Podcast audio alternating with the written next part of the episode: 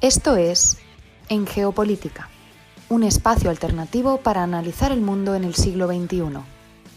Escúchanos en iVoox, Anchor, Spotify y Google Podcast.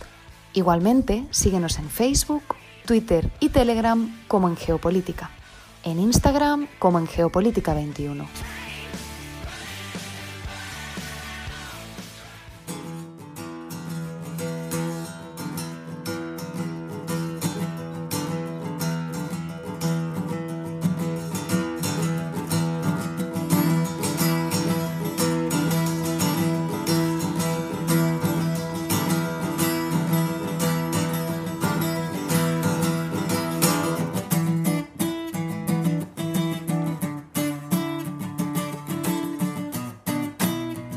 Este cover de Can't Stop, original de los Red Hot Chili Peppers, abrimos el programa del día de hoy, domingo 9 de julio de 2023.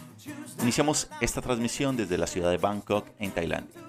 Nos acompaña Fernando Galindo y les agradezco a todos los que nos sintonizan en Hispanoamérica y España a través de la plataforma radiolibre.cc.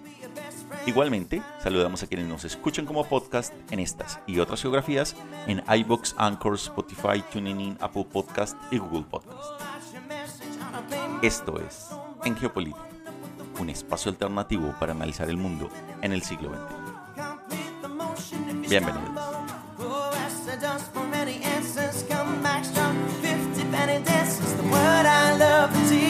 drop the beat, but off the weave, can't stop. Every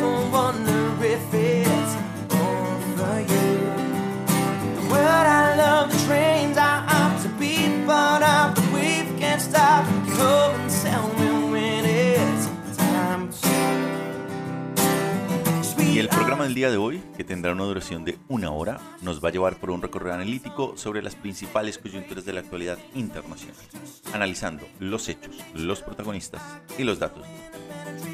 Y este programa tendrá un enfoque en las crisis de la deuda. Iniciaremos en el caso de Pakistán, el Fondo Monetario Internacional y la crisis en este país. Y luego nos iremos a Sri Lanka, en el cual estaremos hablando sobre cómo India se convirtió en prestamista en la crisis financiera en este país. Viajaremos seguidamente a los majestuosos Andes bolivianos, a la ciudad de La Paz, para escuchar la columna que nos trae el día de hoy Javier Zárate Taborga, titulada Fracaso estrepitoso. Nos iremos con nuestra sección Lo que estamos viendo, hablando sobre el préstamo del Banco Mundial a Turquía y la reciente elección del primer ministro de Tailandia. Conectaremos posteriormente con las noticias de las Naciones Unidas en español y seguidamente viajaremos a Taiwán para hablar sobre la carrera presidencial en este país. Para finalizar este amplio recorrido alrededor del planeta con nuestra sección Números Duros, desde Egipto, Holanda y Libia. Como ven, un amplio e interesante recorrido alrededor del planeta. Preparémonos entonces para iniciar este programa hablando sobre la crisis de la deuda en Pakistán y posteriormente en Sri Lanka.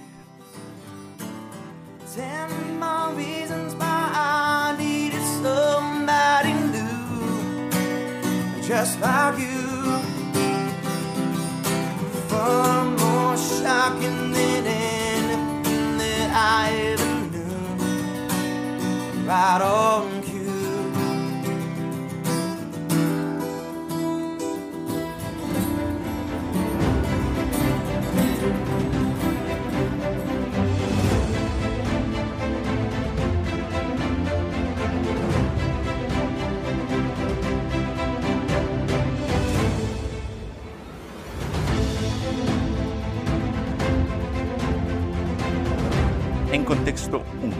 Pakistán, el Fondo Monetario Internacional y la crisis de la deuda. El endeudado Pakistán ha estado buscando ansiosamente un paquete de rescate de 1,1 billones de dólares del Fondo Monetario Internacional para ayudar a evitar el colapso económico. Sin embargo, los múltiples desafíos del país implican que este no va en una recuperación económica, cuando menos en el corto plazo, y que las crisis políticas internas, como la última que se está viviendo frente al ex primer ministro Imran Khan, tampoco están ayudando a ello. Los fondos son el último tramo de un programa de financiamiento extendido de 6,5 billones de dólares del Fondo Monetario Internacional que venció en junio pasado.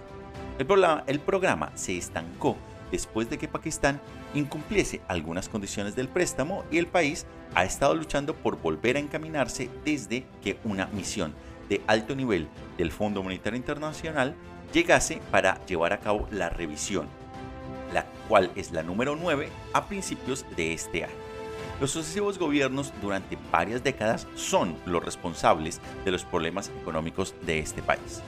El interminable tumulto político junto con la fuerte dependencia de préstamos y ayuda extranjera han terminado por llevar a este país a una constante crisis económica. Mientras tanto, cada día es más difícil para Pakistán mantener su economía a flote.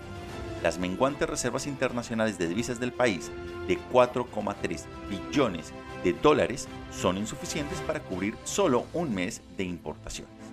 El financiamiento del Fondo Monetario Internacional en este sentido es crucial para que Pakistán evite el incumplimiento de sus préstamos extranjeros y de otros pagos internos. Los principales obstáculos para la liberación de los fondos parecen ser las condiciones políticas de constante cambio, junto con las promesas opacas de ayudas de los donantes bilaterales. Sin embargo, en los últimos días se ha presentado un rayo de esperanza surgido de la visita de la jefe de misión del Fondo Monetario Internacional en Pakistán, que presentó un plan para la liberación de mencionados fondos. Precisamente en una conferencia de prensa el pasado 11 de mayo, la portavoz del Fondo Monetario Internacional, Julie Kozak, dijo que la institución está altamente comprometida con los funcionarios pakistaníes. Debido a que Pakistán, de hecho, enfrenta una situación muy desafiante, la economía se está enfrentando a la estanflación. Y es que la financiación ya comprometida por los socios externos de Pakistán es bienvenida. Sin embargo, es esencial una finalización adicional significativa para respaldar los esfuerzos políticos de las autoridades y garantizar la finalización exitosa de la novena revisión, mencionó la portavoz Julie Kozak. Pero es que Pakistán deberá también transformar drásticamente sus políticas y prioridades económicas si quiere desbloquear los fondos.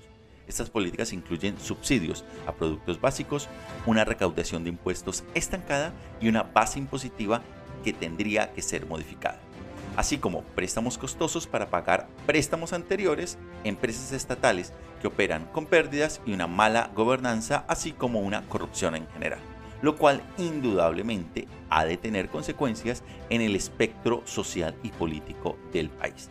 Ya se han empezado a ver las protestas contra el Fondo Monetario Internacional en las calles principales de Pakistán. A nivel histórico, hay que recordar que Pakistán, la cual es una nación de 230 millones de personas, acudió al Fondo Monetario Internacional por primera vez después de su creación cuando obtuvo la independencia del RAC británico en el año de 1947. Ahora, siete décadas después, el último paquete de 6,5 billones de dólares del Fondo Monetario, firmado en 2019, es el paquete número 23 que le provee mencionado, el mencionado FMI. Es que la nación del sur de Asia enfrenta una agitación política en casa medida que se acercan, a medida que se acercan las elecciones de este otoño. Ha estado lidiando con el agotador pago de, sus deudas de su deuda extranjera en medio de una inflación que ha llegado alrededor del 40%, un crecimiento económico que está casi estancado y que en la actual economía de 350 mil billones, la rufia, que es la moneda de este país, históricamente ha estado a la baja frente al dólar estadounidense. Asimismo, Pakistán también está en primera línea dentro del impacto del cambio climático y enfrenta condiciones climáticas extranjeras, algunas de ellas relacionadas precisamente con las sequías. Pakistán, en consecuencia, ha acudido repetidamente al Fondo Monetario Internacional en busca de ayuda en los últimos 30 años debido a la combinación de factores, que son un déficit comercial interminable, un endeudamiento pesado para financiar sus gastos y una mala gestión de la deuda así como su economía consume, en otras palabras, su economía consume más de lo que produce y depende de la deuda tanto para las fuentes extranjeras como para las nacionales. Es en otras palabras un círculo vicioso de agitación y planificación de recursos mal concebidos que ha expuesto el desorden financiero que se había encubierto durante mucho tiempo y existe el temor de un incumplimiento de pagos internacionales por parte de Pakistán. En ese sentido, el director ejecutivo de una casa de bolsa institución de investigación con sede en Karachi, Top Line Securities, de nombre Mohamed Sohail, ha mencionado que la situación empeora cada día y que incluso si se, obtuviesen el si se obtuviese el desembolso por parte del Fondo Monetario Internacional, la economía pakistaní necesitaría inmediatamente otro paquete de rescate. Y es que el actual acuerdo con el Fondo Monetario Internacional se alcanzó bajo el gobierno del anterior Imran Khan y buscaba saldar las deudas públicas con una serie de medidas que incluían eliminar los subsidios a la energía, dejar que la rupia pakistaní flotara libremente, ampliar la escasa base impositiva, privatizar empresas estatales en problemas y frenar su persistente déficit fiscal. Las condiciones del Fondo Monetario Internacional han mantenido en gran medida se han mantenido en gran medida sin cambios durante al menos las últimas cuatro décadas en más de una docena de paquetes de rescate. Las condiciones son claves. Las condiciones clave incluyen eliminar algunos subsidios a la energía, fortalecer la sostenibilidad de la deuda pública, implementar un régimen cambiario basado en el mercado y aplicar políticas y reformas correctivas para, para movilizar los recursos fiscales. Pero incumplir las condiciones del Fondo Monetario Internacional ha sido también la norma de todos los gobiernos sucesivos desde la década de 1990 y en consecuencia ha mantenido la inflación y las tasas de cambio de divisas artificialmente bajas por debajo a perder la popularidad entre los votantes y evitar tensiones sociales. Esto se hizo aún más evidente en el periodo presidencial de Imran Khan, para quien la obtención de fondos de donantes ya era un dilema porque había prometido poner fin a la dependencia de Pakistán de mencionados préstamos extranjeros. Con el fin de no cumplir las condiciones, el Fondo Monetario Internacional suspendió el programa en noviembre de 2022 después de liberar un tercio de los préstamos acordados. El gobierno de Kant no logró implementar las reformas que incluía, entre otras, la reducción de los subsidios a bienes esenciales consumidos en gran medida por la clase media y la volatilidad constante de la política interna terminó por exacerbar estas consecuencias económicas y llevó a la destitución de Imran Khan del cargo a través de una moción de censura realizada por el Parlamento en abril de ese mismo año 2022. Pues los problemas económicos han continuado bajo el actual gobierno del primer ministro Sebras Sharif. Y es que Pakistán presentará su presupuesto nacional en el Parlamento justamente en julio y este podría ser el último paso para desbloquear el paquete de rescate del Fondo Monetario Internacional.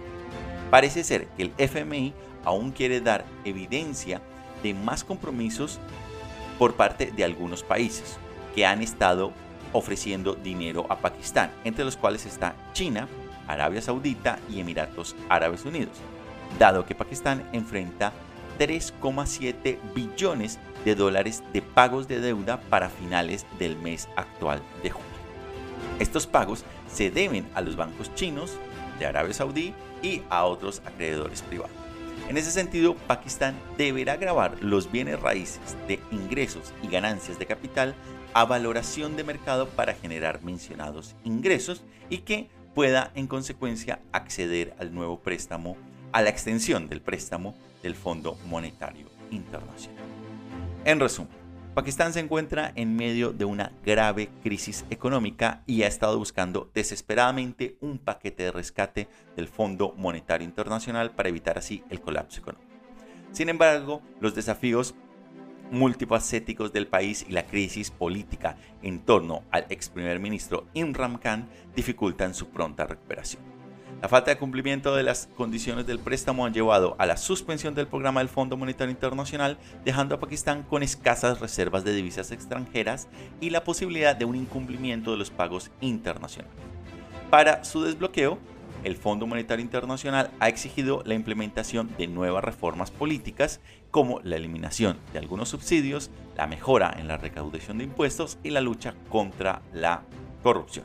Aunque también y de manera paralela se han prometido algunos apoyos bilaterales, los constantes cambios políticos y la falta de transparencia de los donantes también dificultan la obtención de los mismos.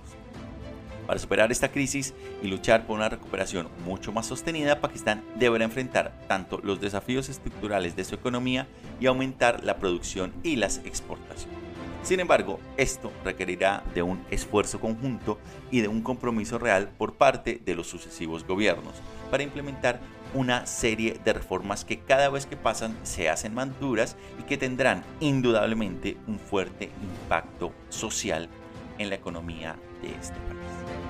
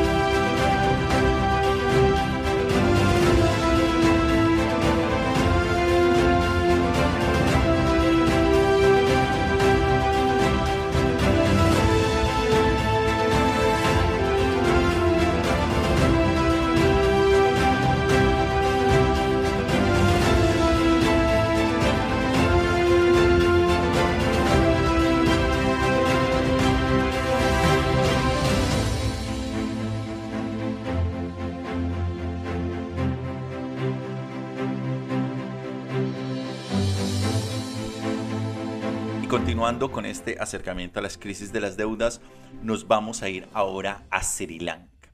Y es que allí hay un país que ha jugado un rol fundamental. Y este es nada más ni nada menos que el país más poblado del planeta, la India. La pregunta aquí, en esta sección de En Contexto, es cómo precisamente la India se ha convertido en prestamista en Sri Lanka.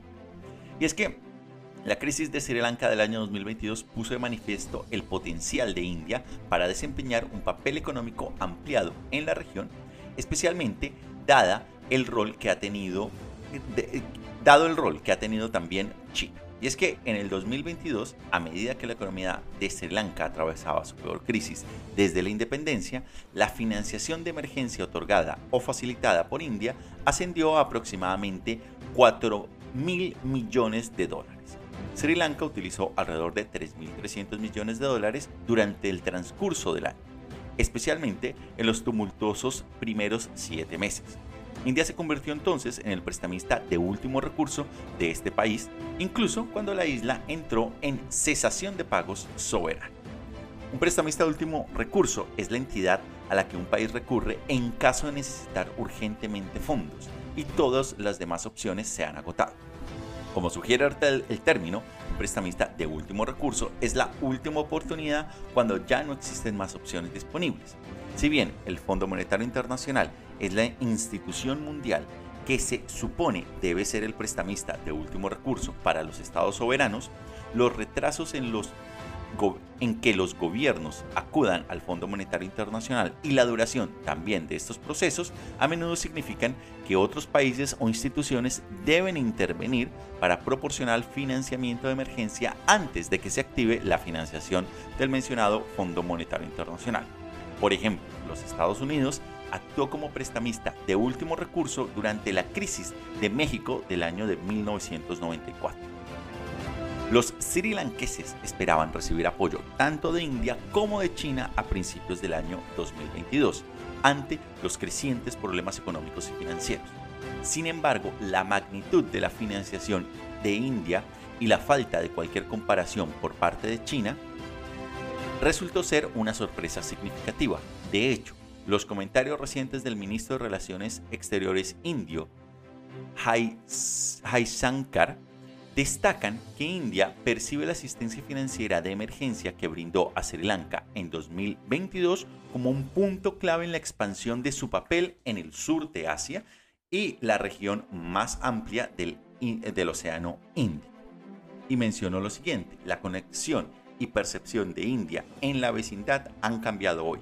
Y nada ilustra más eso, dramáticamente, que lo que le sucedió a Sri Lanka el año pasado cuando atravesó una profunda crisis económica. Y nosotros realmente hemos dado un paso adelante de una manera en la que nosotros mismos nunca lo hubiéramos hecho antes.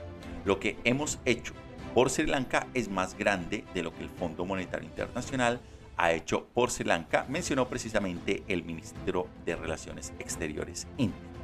Pero, claro, la pregunta es por qué en consecuencia se hizo India el prestamista de último minuto. Y es que a principios del año 2022 el Banco Central de Sri Lanka tenía solo alrededor de 1.600 millones de dólares en reservas de divisa, suficientes para cubrir menos de tres meses de importaciones en ese momento. Si bien Sri Lanka también tenía un acuerdo de intercambio de divisas por un valor de 10 mil millones de yuanes con el Banco Central de China, el Banco Popular de China no se podía utilizar debido a, la reserva, a que las reservas totales estaban por debajo del nivel requerido, suficiente para cubrir tres meses de importaciones. Mientras tanto, Sri Lanka enfrentaba pagos de deuda en moneda extranjera por un total de 6.500 millones de dólares programados para realizarse durante el transcurso 2022, además de financiar el déficit habitual de la cuenta corriente del país. De los 6.900 millones de dólares, aproximadamente 1.200 millones de dólares vencían en enero de 2022, incluyendo un bono soberano internacional de 500 millones de dólares que vencía a su vez el 18 de enero de esa fecha 2022. En consecuencia, sin el acceso a los mercados internacionales de capital para obtener nueva deuda externa comercial y con los organismos internacionales también renuentes a brindar nuevos financiamientos debido a las preocupaciones sobre la sostenibilidad de la deuda de Sri Lanka, el Banco Central se enfrentaba a una importante disminución de las reservas de divisa utilizables. Fue precisamente en ese punto, a principios de enero de 2022, que India intervino proporcionando un acuerdo de intercambio de divisas por un valor de 400 millones de dólares a través de la facilidad de intercambio conocida como el SAARC del Banco de la Reserva India y posponiendo el pago de las obligaciones comerciales acumuladas a través de la Unión de Compensación Asiática, que por sus siglas en inglés se traduce como la ACU, que deberían en consecuencia pagarse en enero. Si bien estos pasos ayudaron a mantener un saldo positivo de reservas utilizables, Sri Lanka todavía tenía dificultades para obtener importaciones esenciales, incluidos combustibles, ya que el sistema bancario tenía problemas para facilitar las cartas de crédito. Las empresas y los bancos extranjeros eran cada vez más reacios a confiar en la capacidad de Sri Lanka para pagar los créditos de importaciones extendidos a través de las cartas de crédito. Por lo tanto, en febrero, India confirmó la provisión de una línea de crédito de importación de combustible de 500 millones de dólares a través del Banco, e, del banco Central de la India en abril, y en abril proporcionó una línea de crédito de importación de mil millones de dólares a través del Banco Estatal. En junio, Precisamente, el Banco de Exportaciones de la India proporcionó una línea de crédito adicional de importación de fertilizantes en valor de 55 millones de dólares para ayudar al sector agrícola de Sri A su vez, también facilitó la expansión del acceso de Sri Lanka a las obligaciones comerciales de la, compensación de la Unión de Compensación Asiática, la famosa ACU, que se liquidaban a, cuyas liquidaciones se estaban dando en varias economías regionales. Como la economía más grande de la región, India se convirtió y se ha convertido precisamente en el mayor proveedor de crédito de la mencionada ACU, es decir, de la que acabamos de mencionar es la Unión de Compensación Asiática. En tiempos normales, la ACU permite que Sri Lanka tenga acceso a aproximadamente 200 o 500 millones de dólares de crédito comercial cada dos meses. En medio de la crisis, la ACU permitió que Sri Lanka acumulara hasta 2 mil millones de dólares en crédito comercial, principalmente para importaciones desde el aire.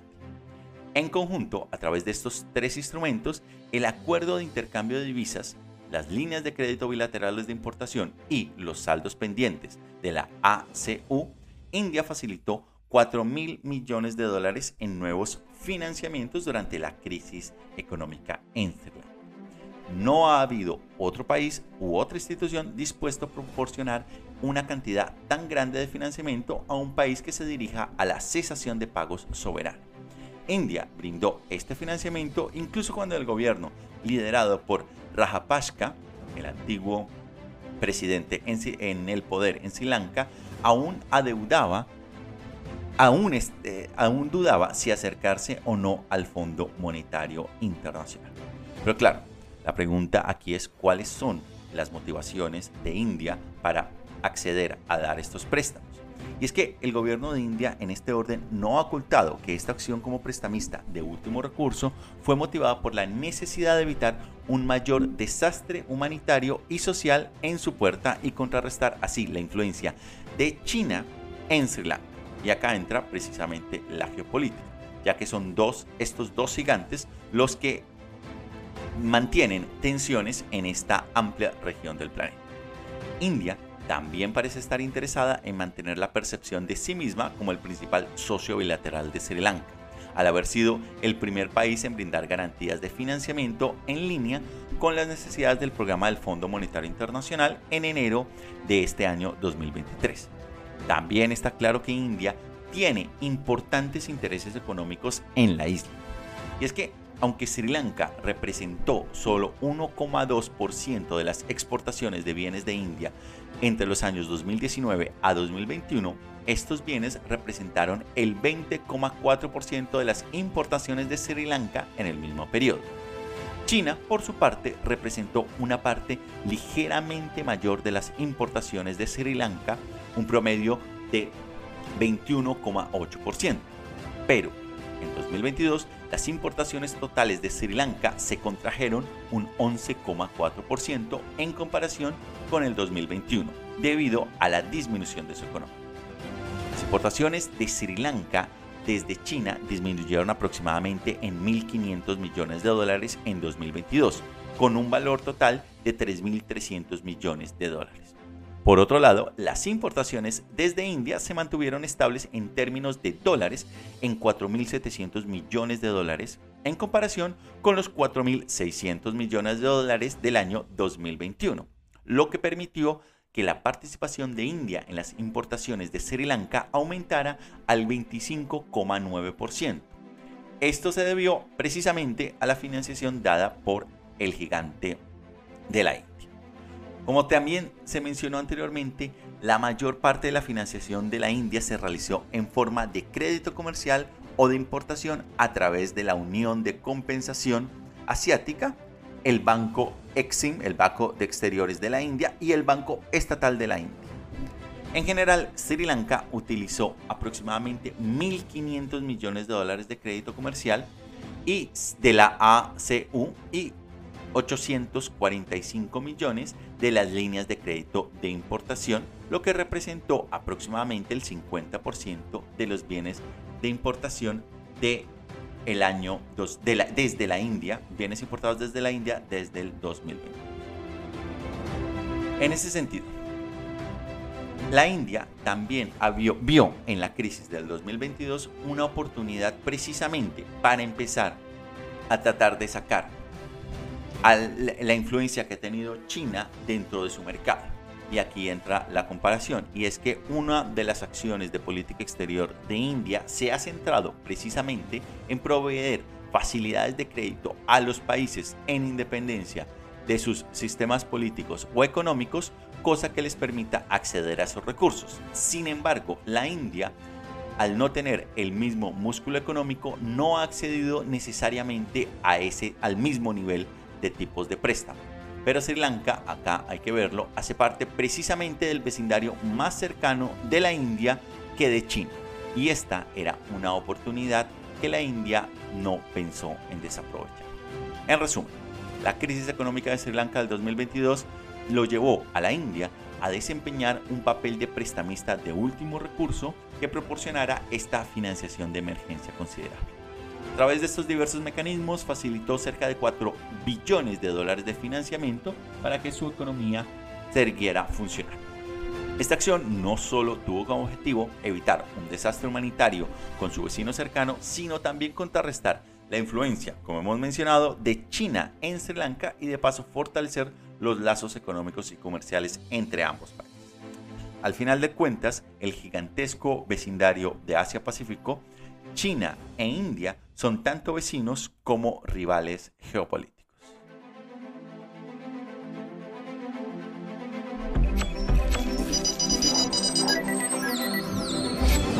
No se muevan. Aún por venir. En geopolítica. Nos vamos a ir a los majestuosos Andes bolivianos, a la ciudad de La Paz, para escuchar la columna que nos trae el día de hoy Javier Zarateta Borga, titulada Fracaso estrepitoso.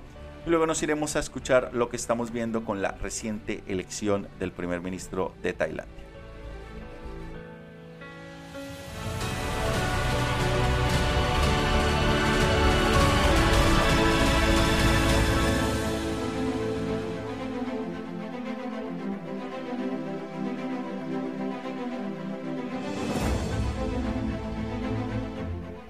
Fracaso estrepitoso. 24 horas pasó tendido en el suelo de una intersección de una capital de la región el cuerpo de un hombre que fue arrastrado por una motocicleta y cuyo cuerpo fue quemado en ese lugar después de haber sido acusado de robar, como un mensaje a quienes no deben estar en el área en el que había sido capturado. La aterradora imagen de linchamientos no es ajena a Latinoamérica y al Caribe. Me decían en mi visita a Quetzaltenango, en Guatemala, de hace unos meses, que esa ciudad era muy segura y que si agarraban a alguien simplemente lo capturaban y lo quemaban vivo para deshacerse del peligro y como escarmiento para algún otro extraviado. Cuando me lo decían sentía que en realidad el mensaje era tranquilizador, entre comillas, respecto a la inseguridad y de advertencia por si eventualmente yo era el extraviado. En México, el dejar mensajes con varios cuerpos decapitados, calcinados, disueltos en ácido, o de otras formas se ha convertido en maneras de transmitir mensajes en esa lucha feroz entre bandas rivales del narcotráfico y la violencia sistemática. En mi país, la justicia comunitaria ha sido desvirtuada hace mucho tiempo ya y el linchamiento de presuntos o verdaderos ladrones, violadores u otro tipo de acusados de delitos termina varias veces con estremecedores relatos que terminan con el asesinato de esas personas con absoluta impunidad y como una manera inhumana de actuar ante la ausencia de Estado. Les invito a buscar la crónica Tribus de la Inquisición, que muestra justamente cómo el linchamiento a veces se convirtió en una moneda de cambio corriente en Bolivia. Muchos otros países se enfrentan en la región a violencias sociales similares.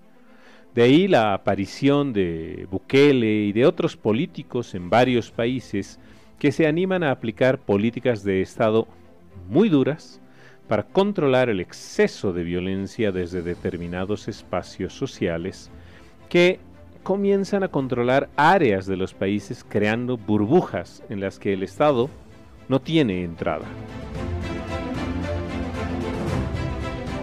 Pero ningún caso se parece a lo que acontece en Haití en los últimos años. En realidad gran parte de la historia del país, que fue el primero en independizarse en la región, estuvo signada por el caos. Pero lo acontecido en el siglo XX y especialmente todo lo que vino después del terremoto del año 2010 hacen que se llegue a tener un país en la región que seguramente que quienes nunca lo hemos visitado, ni tenemos realidades cercanas como en África o en Asia Central, nos cuesta imaginarnos. Toco el tema porque hace unos días se publicó en El País, periódico al que me refiero muchas veces, un estremecedor reportaje de Nacho Carretero, que les invito a leerlo. Se titula Haití cuando colapsa un Estado. En esta pieza, periodística se relata con mucho detalle la visita que Carretero hace a Haití y el estado con el que se encuentra el país. Como recordarán, el año 2010 se produjo uno de los dos terremotos más intensos producidos en la región en lo que va de este siglo. Meses después se produjo uno de la misma intensidad en Chile.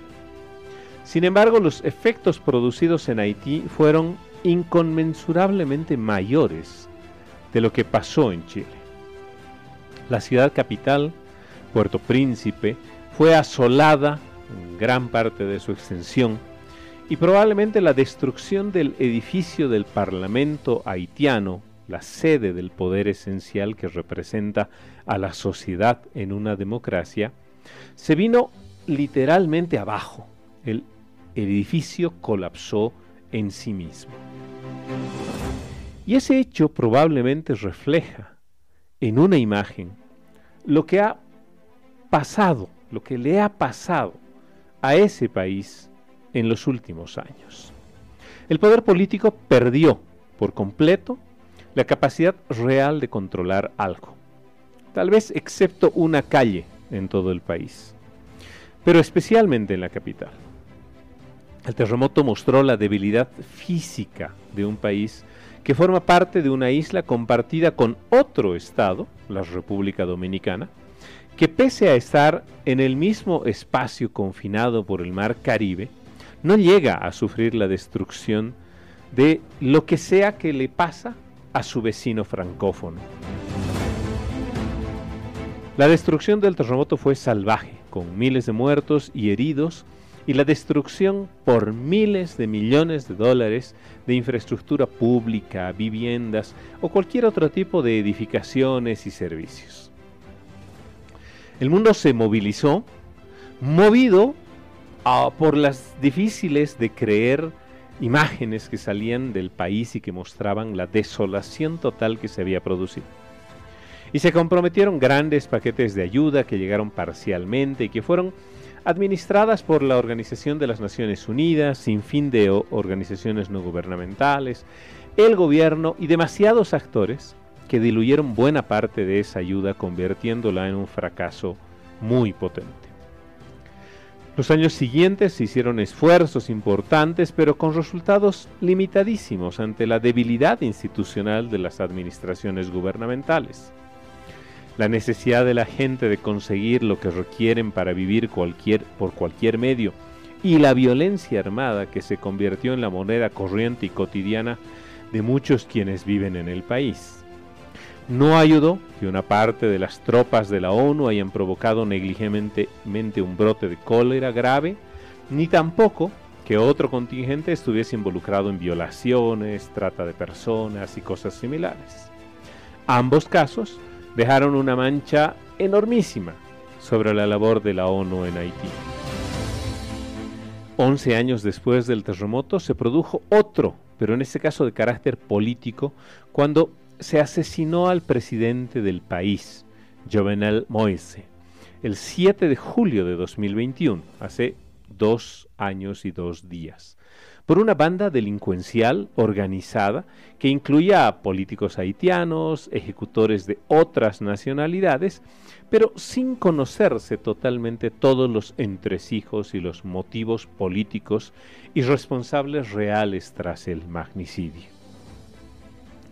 El presidente asesinado tenía una administración, encabezaba una administración débil, pero había sido elegido como una minúscula esperanza para ver si se podía lograr algún cambio.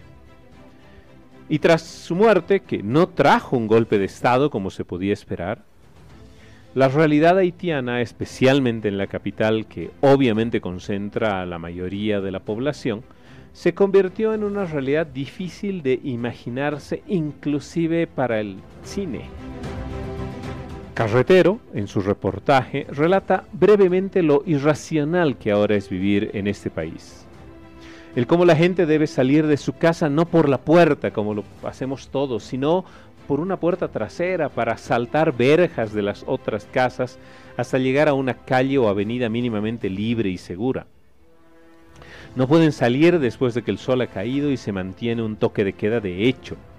No se está seguro porque en una lucha entre bandas a cualquier hora del día y de la noche, las casas pueden ser atacadas, asaltadas ferozmente para intentar tomar el control de una banda sobre la otra sin que el matar a gente inocente sea una limitante. Esa situación ha hecho que esta semana se discute en el Consejo de Seguridad de las Naciones Unidas el cómo cooperar en las labores de policía, lo que ha sido reclamado ya varias veces por el gobierno haitiano en ejercicio. Si bien todos los actores en el Consejo están de acuerdo con hacer algo para ayudar a la policía de la isla, aún no se ha definido el cómo se podría o cómo se debería hacer. Y serán las semanas siguientes las que seguramente podrán dar una fórmula que, con seguridad, no será la solución. Porque, como muestra el reportaje de Carretero, el caos generalizado ante la ausencia del poder real del Estado es total. Salvo esas horas en la cuadra donde funciona el Banco Central del país y que una columna enorme de policía permite que los funcionarios ingresen al banco, trabajen y luego salgan. Porque si no lo lograran y se suspendieran la llegada de las remesas de los haitianos en el extranjero, el país colapsaría, según dicen varios analistas, definitivamente en 24 horas. Haití es un trágico reflejo de cómo a veces la comunidad internacional puede tener la incapacidad de comprender a un país con sus particularidades, puede interesarse muy falsamente por sus problemas, pero que al no ser un país con recursos importantes y porque no se puede intentar soluciones sin que se trabaje de verdad con la sociedad dándoles alternativas que saquen a la gente del más absurdo de los absurdos, se pueden conseguir resultados reales. Haití es un reflejo triste de cómo los humanos podemos fracasar de manera estrepitosa.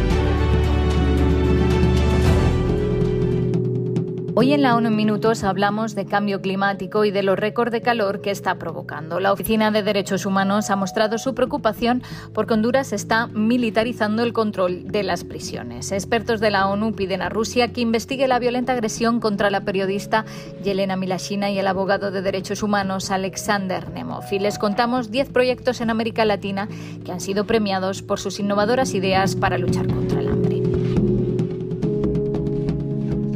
El mundo acaba de vivir el mes de junio más caluroso jamás registrado, con temperaturas sin precedentes en la superficie del mar y mínimos del hielo marino antártico. Y julio comienza con más récords.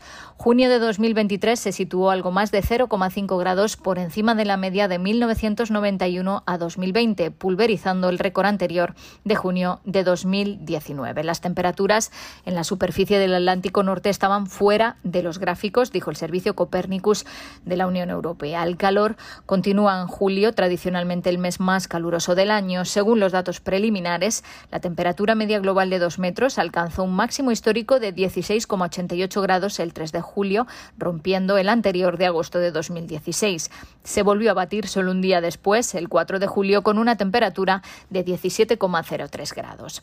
Otro informe de la OMM señala que los fenómenos meteorológicos extremos y los choques climáticos se están agravando en América Latina y el Caribe. En los últimos 30 años, las temperaturas han aumentado un promedio de 0,2 grados por década, la tasa más alta de la que se tiene constancia. La oficina del Alto Comisionado para los Derechos Humanos ha mostrado su preocupación por la militarización de la seguridad pública en Honduras después de que el gobierno haya prorrogado el estado de excepción. Lleva vigente en 17 de los 18 departamentos del país desde diciembre y permite que la policía militar apoye a la nacional en tareas de seguridad pública, además de derogar derechos.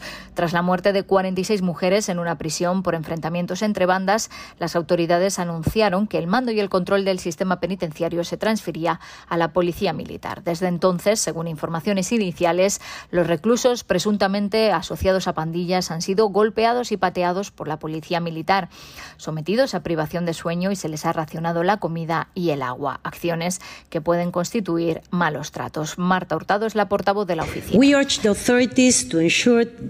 Instamos a las autoridades a que garanticen que existe una supervisión interna y externa de las operaciones militares en las prisiones, así como del mando y control militar del sistema penitenciario para evitar violaciones de derechos humanos. Las denuncias de uso innecesario o desproporcionado de la fuerza deben ser investigadas con prontitud.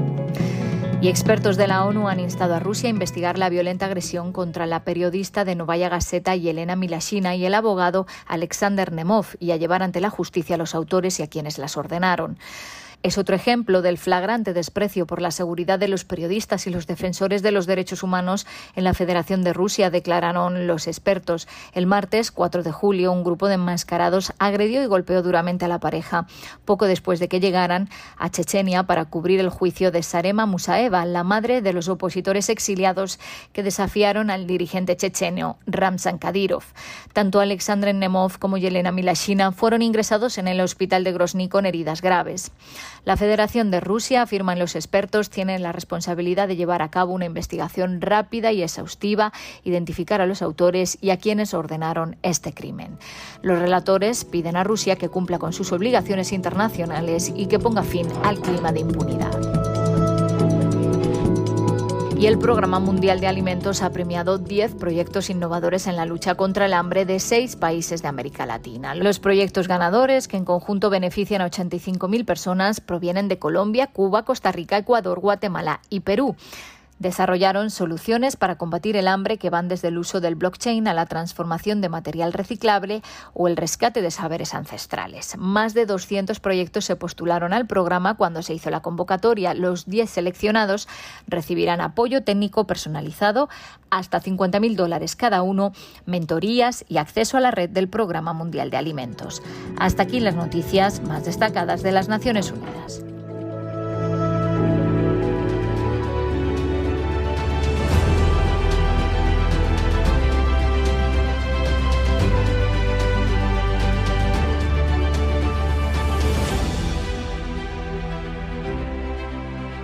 Lo que estamos viendo. Vamos a irnos o a venir a Tailandia precisamente para hablar sobre el Parlamento tailandés que ha elegido a un veterano político como presidente antes de la votación para el primer ministro. Y es que Wan Muhammad Nor Mata, miembro del partido de oposición Prachachart, ha sido seleccionado como presidente de la Cámara de Representantes de Tailandia, allanando el camino para la selección del próximo primer ministro del país. Conocido como Wan Nor, de 79 años, fue elegido sin oposición por los 500 miembros de la Cámara después de ser nominado por el partido Move Forward y el partido Pew Thai, los dos partidos más grandes en el partido. Esta es la segunda vez que Wan Nor ocupa el cargo de presidente después de haberlo desempeñado entre los años de 1996 y 2000, bajo los primeros ministros Cha Bali, Yut entre 1996 y 97 y Chuan Lep, Lepaki entre el 97 y el 2000. Es raro que el presidente provenga de un partido tan pequeño. Y es que este, este partido, Prachachart, es el tercer partido más grande de la coalición liderada por el famoso Move Forward Party, y tiene solo nueve escaños en la Cámara de Representantes. Sin embargo, tiene sentido cuando se considera que su nominación fue un compromiso entre los dos partidos, el famoso Move Forward Party y el partido Pew Thai, que obtuvieron una victoria convincente en las elecciones generales del pasado 14 de mayo, ganando 151 y 141 escaños respectivamente. Y se han unido a otros seis partidos más pequeños con la esperanza de poner fin a casi una década de gobierno militar respaldado por los militares. A pesar de días de negociaciones, los dos partidos no lograron llegar a un consenso sobre quién debería ser nominado para el crucial puesto. El Move Forward Party inicialmente exigió la presidencia para facilitar la aprobación de su ambiciosa agenda política en el Parlamento, mientras que el PewDiePie Party argumentó que si el puesto de primer ministro fuera para el líder del Move, Forward Party, Pita Lin, Mayuri, entonces como el segundo partido más grande, merecía ocupar el segundo puesto político más poderoso. De hecho, el desacuerdo entre los dos partidos generó especulaciones sobre si la coalición colapsaría antes de poder formar un gobierno. En consecuencia, la elección de Juan Nur como presidente de la Cámara, un puesto que tiene mucho poder para, representar y obstruir legislación, agrega un elemento interesante a la ecuación política tailandesa. El político musulmán del sur de Tailandia, que fue miembro del predecesor del partido Thai Rak Thai ha expresado oposición a partes importantes de la plataforma progresista del Move Forward Party, como su impulso por el matrimonio entre las personas del mismo sexo y su ley progresiva del licor que busca romper los poderosos monopolios en la industria del alcohol en el país. Sin embargo, el líder del Move Forward, Party, el Pita Ronta, dijo en una publicación reciente que Juan Noren, el seleccionado, se ha comprometido a no bloquear ni retrasar ningún proyecto de ley propuesto por su gobierno. Una vez asuma el cargo, una de las principales tareas de Nor será presidir la sesión conjunta del Parlamento que votará para elegir a quién será el primer ministro de este país.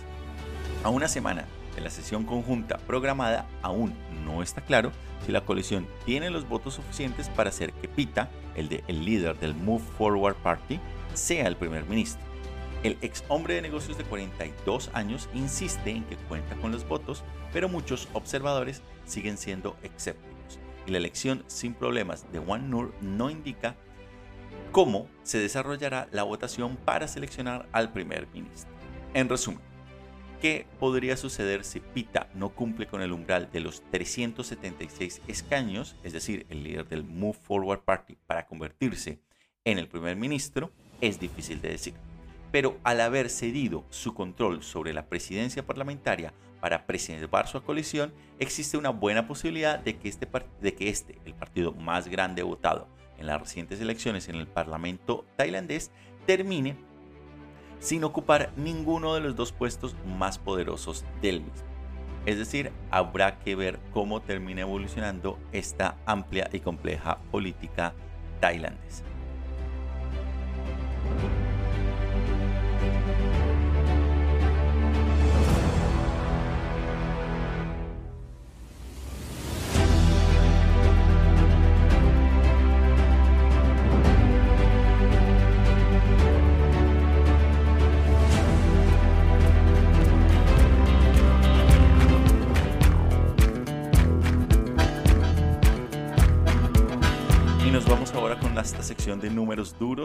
A Egipto, Países Bajos y Libia.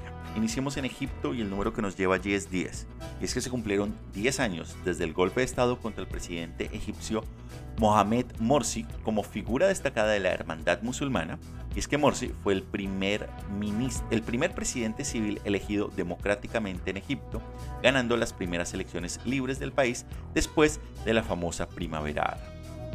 Sin embargo, abusó del poder marginando a los liberales, antagonizando con el ejército y provocando nuevas protestas a favor de la democracia. Una década después, el hombre que lideró el golpe en su contra, el general Abdel Fattah el-Sisi, sigue en el poder, presidiendo un sistema autoritario y una economía tambaleante.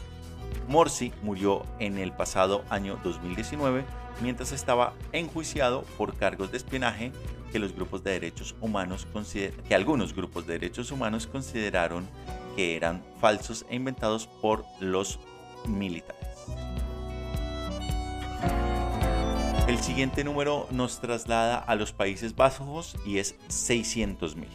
Y es que por primera vez el rey de los Países Bajos se ha disculpado formalmente por el papel de su país en el, en el comercio de esclavos, que resultó en el tráfico de al menos 600.000 personas desde África hacia las colonias, neerlandesas en Asia y América del Sur y otros lugares durante los siglos XVI y XIX. 18.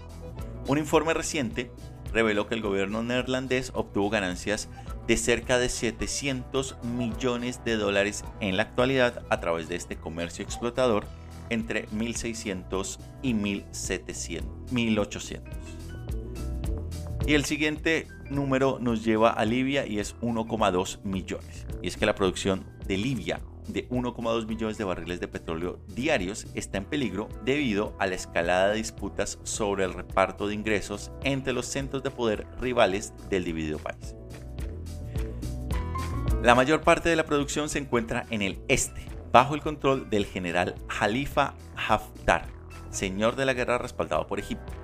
Está los Emiratos Árabes Unidos, Arabia Saudí y Rusia pero los ingresos son contabilizados y distribuidos por el gobierno en Trípoli, reconocido a su vez por Naciones Unidas. Haftar dice que deben alcanzarse un acuerdo justo en el plazo de dos meses o que se alzará en una nueva ofensiva.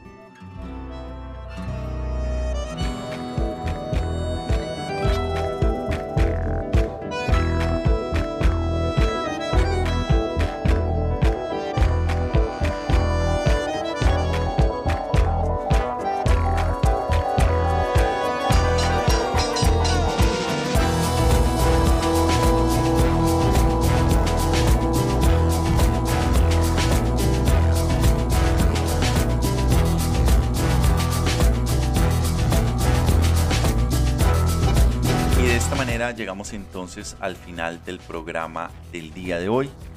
Iniciamos, tuvimos un recorrido alrededor del planeta que inició con el tema de la deuda en el sudeste asiático. Iniciamos con el caso de Pakistán, el Fondo Monetario Internacional y la deuda externa. Nos íbamos posteriormente a Sri Lanka también, con problemas de deuda externa y cómo la India se convirtió en prestamista de último minuto de esta crisis financiera. Nos trasladamos posteriormente a los Andes bolivianos para escuchar la columna que nos trajo el día de hoy Javier Zárate Taborga titulada Un fracaso estrepitoso. Lo que estamos viendo nos llevó posteriormente a hablar sobre la reciente elección del presidente del Senado, de la, del Senado en Tailandia. Escuchamos las noticias de las Naciones Unidas y números duros nos llevó finalmente por Egipto, Holanda y Libia. Como siempre, les agradezco a ustedes por su sintonía y por escucharnos a modo podcast en diferentes lugares del planeta. Les invitamos a que si no lo están, se suscriban gratis en cualquiera de nuestras plataformas, a que nos sigan en redes sociales y a que nos escriban a nuestro email en geopolítica.com. Igualmente, a que si les gusta el programa y quieren apoyarnos, dejen sus likes o comentarios y a que lo compartan en sus redes para así seguir llegando a más oyentes. Yo me despido aquí, los acompañó Fernando Galindo desde la ciudad de Bangkok, en Tailandia. Les deseo un feliz resto de semana y nos encontramos en la siguiente emisión. Hasta la próxima.